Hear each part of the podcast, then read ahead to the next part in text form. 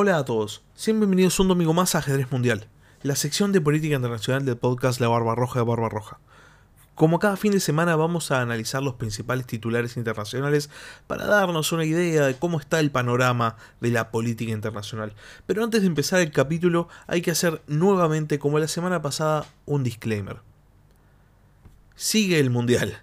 Y como sigue el Mundial, la prensa internacional está enfocada 100% en eso es, pareciera, lo más importante que está pasando en el mundo, no hay nada más. Entonces, las noticias con respecto a política internacional, con respecto a conflictos entre países, son muy, muy pocas. Por ese motivo, eh, estos capítulos, mientras transcurra el Mundial, posiblemente sean más cortos de lo normal, porque simplemente los medios internacionales intentan generar clics cubriendo el Mundial. Ahora sí, habiendo hecho este pequeño disclaimer y antes de empezar el capítulo, charlemos un poco de qué va a tratar el podcast en el día de hoy. Vamos a hablar acerca de una disputa entre Chile y Bolivia que se llevó a la Corte Internacional de Justicia. Vamos a hablar sobre la nueva presidencia de Alberto Fernández en el Mercosur. Vamos a hablar acerca de lo que está pasando en Irán con respecto a la policía de la moral. Y por último, vamos a charlar un poquito acerca de las estaciones secretas de policía de China en el exterior. Así que sin más, empecemos con el capítulo de hoy.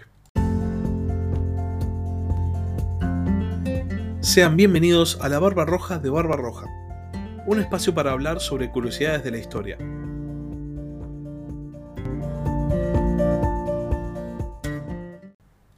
Vamos a empezar el capítulo de hoy hablando acerca de un tema que viene cocinándose hace mucho tiempo a fuego lento.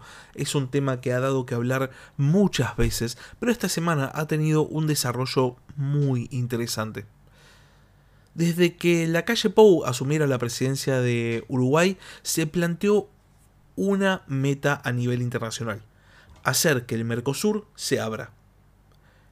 El Mercosur es bastante conocido en el mundo por ser una organización de países bastante restrictiva en cuanto al comercio. Las economías de Sudamérica están muy, muy poco integradas y realmente la propia organización ha favorecido enormemente al proteccionismo de los países que la conforman, que sabemos que son muy proclives al proteccionismo, y esto en Uruguay es percibido como un peso, un lastre. De hecho, la palabra utilizada por la calle Pou hace un tiempo en algo que generó inclusive conflictos de este lado del Río de la Plata fue la palabra lastre. La calle Pou considera que el Mercosur para Uruguay es un impedimento en vez de una posibilidad, y por esto aboga por apertura, porque el bloque firme una mayor cantidad de acuerdos comerciales con otros bloques, otras regiones o inclusive otros países. Hace un tiempo Uruguay había afirmado que iba a firmar un tratado de libre comercio con China por fuera del bloque del Mercosur y esto había caído muy mal en Argentina y en Brasil. Esta semana la calle Pou anunció la voluntad de adherir a Uruguay al Acuerdo Transpacífico, un acuerdo de cooperación económica, pero sobre todo un acuerdo comercial de tipo arancelario, que está conformado por varios países de América, de Oceanía y de Asia. Esto cayó en el Mercosur como un baldazo de agua fría. Eh, las tensiones comerciales con respecto a Uruguay vienen en aumento hace mucho tiempo. Uruguay está pidiendo hace bastante tiempo ya que se, que se reformen los aranceles, que se reforme la estructura en sí del Mercosur y la manera de negociar los acuerdos, pero esto es recibido sobre todo desde Argentina y desde Brasil como una especie de rebelión por parte de Uruguay. Argentina y Brasil tienen al día de hoy una economía enormemente proteccionista.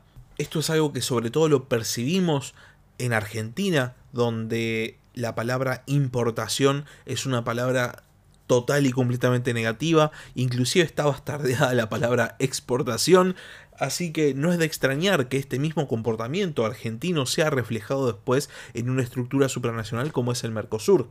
Sin embargo, el Uruguay de la calle Pou busca jugar con otras reglas, busca generar una discusión. Y acá está justamente la opinión del por qué porque es bastante interesante. ¿Por qué Uruguay, siendo un país realmente tan chico, con tan poco peso dentro de esta estructura del Mercosur, que vamos a decir la verdad, es comandada por Brasil y por Argentina, las dos economías de mayor peso, busca hacer este tipo de ruido? Bueno, la agencia TELAM de noticias, la agencia estatal de noticias argentina, consultó con un, voy a hacer comillas porque no dicen el nombre, un experto en asuntos del Mercosur, o lo que ellos llamaban una fuente especializada en Mercosur, que se refería al hecho y decía, más allá de que va en contra del tratado fundacional, hay una especie de modus operandi. La Cancillería uruguaya hace estos anuncios que hacen mucho ruido, pero después pasan los días, los meses y no presentan nada más. Quizás en el fondo todo sea un posicionamiento de la calle Pou ante la opinión pública uruguaya. En realidad, puede ser que lo que esté haciendo la calle Pou es intentar justamente hacer ruido, mover un poco los cimientos del Mercosur para intentar forzar algún debate, alguna negociación. Hasta ahora realmente no lo ha conseguido, se ha encontrado sobre todo del lado argentino con una posición casi podríamos decir estoica, que se deja llevar, que no adopta ningún tipo de resolución ni de medida. Sin embargo, en este caso, las situaciones son diferentes y la reacción de Brasil, Argentina y Paraguay podría ser no precisamente la que la calle Pou estaba buscando. Los coordinadores nacionales de Argentina, Brasil y Paraguay publicaron una nota conjunta referida a lo que la calle Pou anunciaba para Uruguay. Y dijeron lo siguiente. Ante acciones del gobierno uruguayo con miras a la negociación individual de acuerdos comerciales con dimensión arancelaria, y teniendo en cuenta la posible presentación por la República Oriental del Uruguay de un pedido de adhesión al Tratado Integral y Progresista de Asociación Transpacífico, los coordinadores nacionales de Argentina, Brasil y Paraguay, ante el Grupo Mercado Común del Mercosur, tienen a bien comunicar a la Coordinación Nacional de Uruguay que los tres países se reservan el derecho de adoptar eventuales medidas que juzguen necesarias para defender sus intereses en los ámbitos jurídico y comercial. Lo cual parece ser básicamente la reacción opuesta a lo que la calle Pou quería. Sí, la calle Pou quería posiblemente traer a debate la estructura del Mercosur, o los aranceles del Mercosur, o la libertad de acción que hay dentro del Mercosur. Pero Paraguay, Argentina y Brasil elevan el tono y llevan esto a un posible conflicto jurídico y comercial. Estamos hablando de otro tipo de, cuestión ya. No, no es más simplemente un país descarriado dentro del Mercosur y bueno, hay que acomodarlo un poquito. No, estamos hablando de un potencial conflicto, esto puede tener dos resoluciones. O bien se va a fomentar el diálogo que posiblemente la calle Pou esté buscando, o si no se va a romper el Mercosur. En este momento, el Mercosur es, dentro de las estructuras supranacionales, la que menos integra a las economías que la conforman. Estamos hablando de que el Mercosur se mueve simplemente por aranceles, las economías no están integradas en absoluto, no hay un proyecto ni de moneda común, ni hay un proyecto de una unión aduanera, simplemente es una organización económica, pongámosle, que fomenta el proteccionismo de los países que la conforman. En ese sentido, para Uruguay, que es un país que está al lado de dos gigantes exportadores como son Brasil y Argentina, claramente esto es un acuerdo que no lo favorece en absoluto. Uruguay del Mercosur lo que gana es peso político. Y esto es básicamente lo mismo que les digo sobre Argentina. Para Argentina el Mercosur también representa peso político. Y de hecho, si, si, vamos a la verdad de las cosas, el Mercosur en este momento no, no funciona. Es totalmente disfuncional. Pero dentro de esa disfunción, de alguna manera algo funciona. Entonces, el Mercosur tiene dos, dos soluciones. O se rompe, o se renueva, o se reforma. El Mercosur debería ser más una Unión Europea que un simple acuerdo de cooperación comercial en el Mercosur no deberían existir las aduanas, no debería haber control aduanero entre los países, eh, debería haber un proyecto de moneda única, digamos, mucho más hacia lo que es la Unión Europea que hacia lo que es actualmente el Mercosur, que de vuelta es una estructura que simplemente fomenta y sigue fomentando y sigue fomentando el proteccionismo de los países que lo conforman. Así que en este caso, obviamente, Argentina debería acompañar el esfuerzo de la calle Pou de reformar el Mercosur. Se deberían plantear nuevas reglas, una nueva función para el Mercosur, un nuevo objetivo para el Mercosur.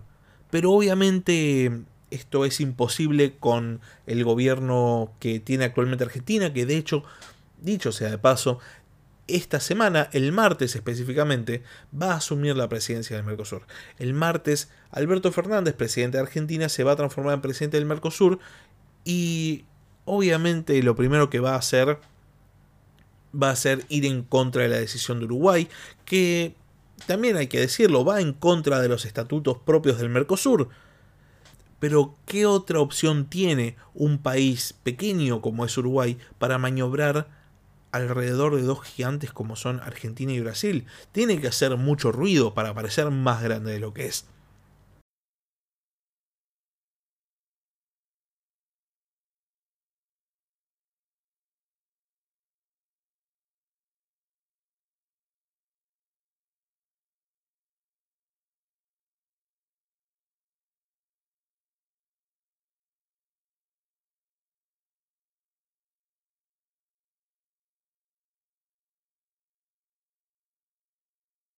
Pasemos al siguiente titular, pero por ahora quedémonos un ratito más en Sudamérica.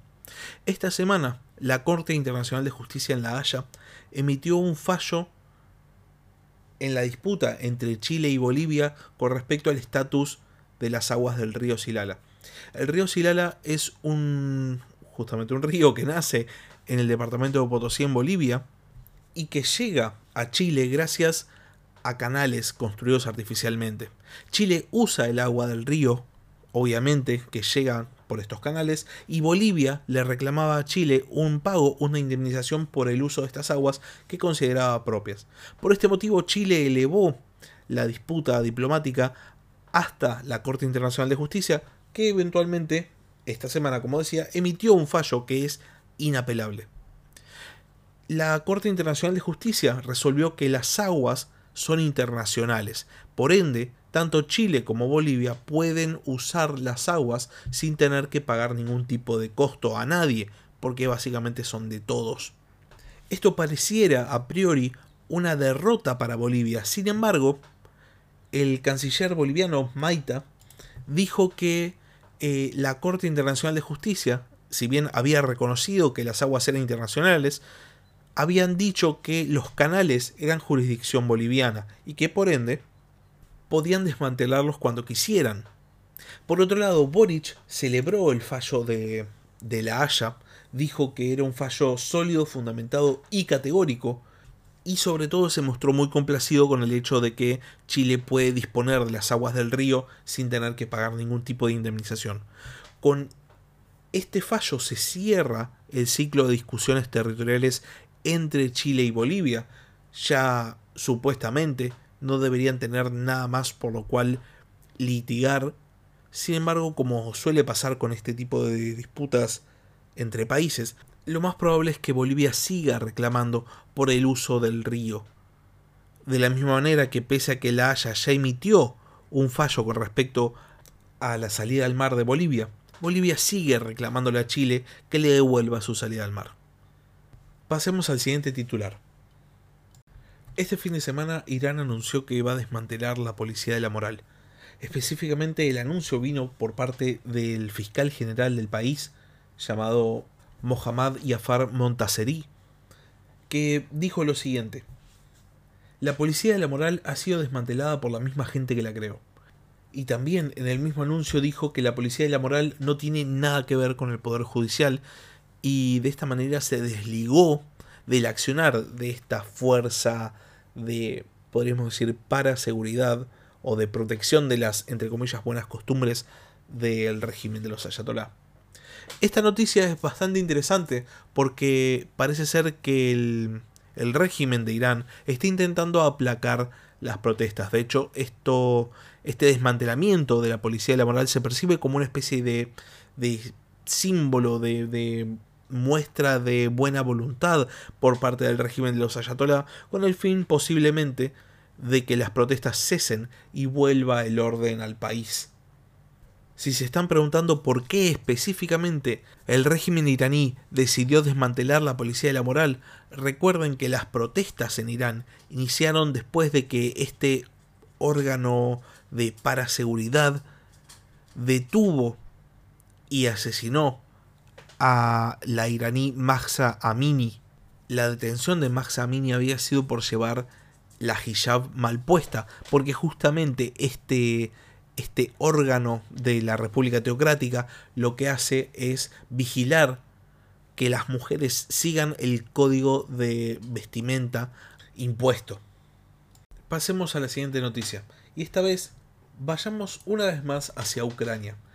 Últimamente se habrán dado cuenta una vez más hay cada vez menos noticias que llegan desde Ucrania. Las últimas noticias que llegaron y que se extendieron por todo el mundo fueron los grandes bombardeos rusos sobre centrales eléctricas ucranianas. Sabemos que los ucranianos están teniendo grandes problemas de suministro de energía, pero después no pasó nada más.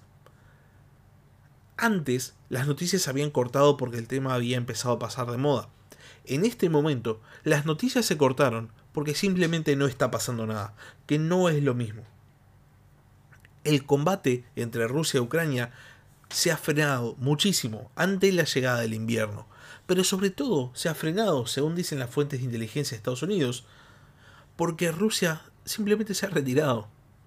La invasión rusa ha fracasado y pareciera que en vez de pasar el invierno en un territorio ocupado, prefieren pasar el invierno en un territorio donde tienen suministros. Por este motivo las tropas rusas simplemente se replegaron, Ucrania logró recuperar muchas de las ciudades que Rusia había, eh, había invadido, como por ejemplo es el caso de Gerson, posiblemente una de las más emblemáticas, y en este momento el frente de batalla ha quedado en silencio. Sin embargo, más allá de que en la guerra propiamente dicha no esté pasando nada, el mundo de la diplomacia está por demás activo. El medio británico The Guardian publicó una noticia en la cual afirmaba que circulan rumores de que Ucrania está preparando una especie de tribunal especial tipo Nuremberg para juzgar a los criminales de guerra rusos. En realidad específicamente para juzgar los crímenes de lesa humanidad cometidos por Rusia en la ocupación de territorios ucranianos. Según afirma el diario británico, eh, parece que hay varios países que ya manifiestan su apoyo ante esta iniciativa, entre ellos Francia, los países bálticos, Países Bajos. También habría apoyado esta iniciativa Ursula von der Leyen, que es una figura muy importante, como ya saben, dentro de la Unión Europea, pero el apoyo clave, que es el apoyo de Estados Unidos y también el apoyo del Reino Unido, todavía no habría llegado. Sin embargo, si llegan estos apoyos, lo más probable es que presenciemos cortes que juzguen a los criminales de guerra rusos, estén o no estén presentes, porque va a ser bastante difícil que las tropas ucranianas consigan capturarlos. Lo interesante de esto es que Rusia sigue perdiendo terreno, por lo cual lo que tenemos que preguntarnos es ¿qué va a hacer Rusia frente a esta situación? ¿Va a intentar firmar una paz eh, con compromisos ucranianos para intentar mostrar al mundo una victoria militar? ¿O va a intentar redoblar la apuesta, volver a escalar la situación? ¿Qué es lo que piensan ustedes que puede llegar a pasar? ¿Qué es lo que piensan que va a hacer Putin? Los dejo con esta pregunta y pasemos al último titular del capítulo de hoy. Para el último titular, normalmente diría que nos tenemos que trasladar hacia el este de Asia, pero en este caso realmente nos tenemos que trasladar, si se puede, a todo el mundo. El grupo Safeguard Defenders publicó un informe en el cual afirma que China opera 100 estaciones policiales secretas en todo el mundo para vigilar a sus ciudadanos en el exilio, en lo que parece ser una de las tramas de espionaje más importantes de los últimos tiempos. Obviamente ustedes imaginarán que estas estaciones secretas de policía están principalmente en los países afines a China, pero no, lo cierto es que están literalmente en todo el mundo. Estamos hablando de Europa, Sudamérica, Norteamérica. En Sudamérica específicamente están en Ecuador, en Chile, en Brasil y, como no, obviamente también en Argentina. Se demostró que hay una en Buenos Aires. Y obviamente desde los países que no son afines a China, las reacciones no se hicieron esperar. Irlanda, por ejemplo, ordenó el cierre inmediato de la estación secreta de policía que China tiene en su territorio. Países Bajos y Canadá emitieron una advertencia a China para que cese y desista de sus estaciones en sus respectivos países. Se sabe que están en todo el mundo. La pregunta es ¿para qué? ¿Qué es lo que está buscando China? ¿O qué es lo que tiene que controlar con tanta necesidad? China tiene no solo población en el exilio por motivos políticos, sino tiene una diáspora enorme. Todos lo sabemos, eh, hay inmigrantes chinos en todos los países. ¿Qué es lo que está controlando China en esta población? ¿Qué es lo que busca que esta población no diga?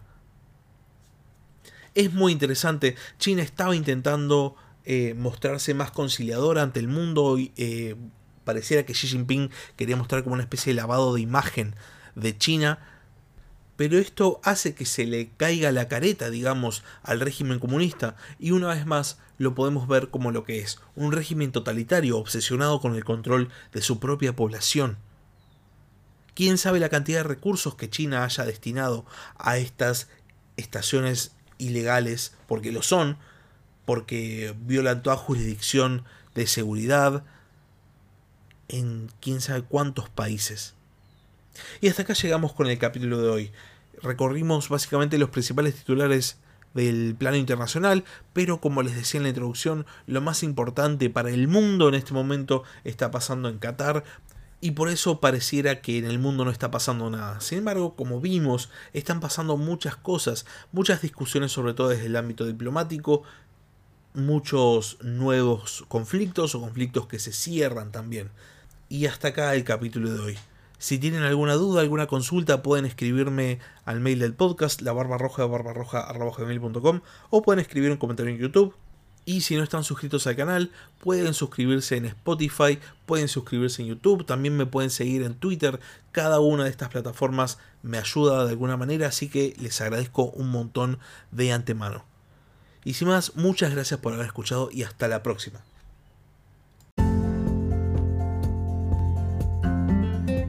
Gracias por escuchar La Barba Roja de Barba Roja. Si tenés algún comentario, si tenés alguna pregunta o simplemente tenés algo para decir, podés escribir un comentario en YouTube o bien podés mandar un mail a la barbarroja de barbarroja.gmail.com. Hasta la próxima.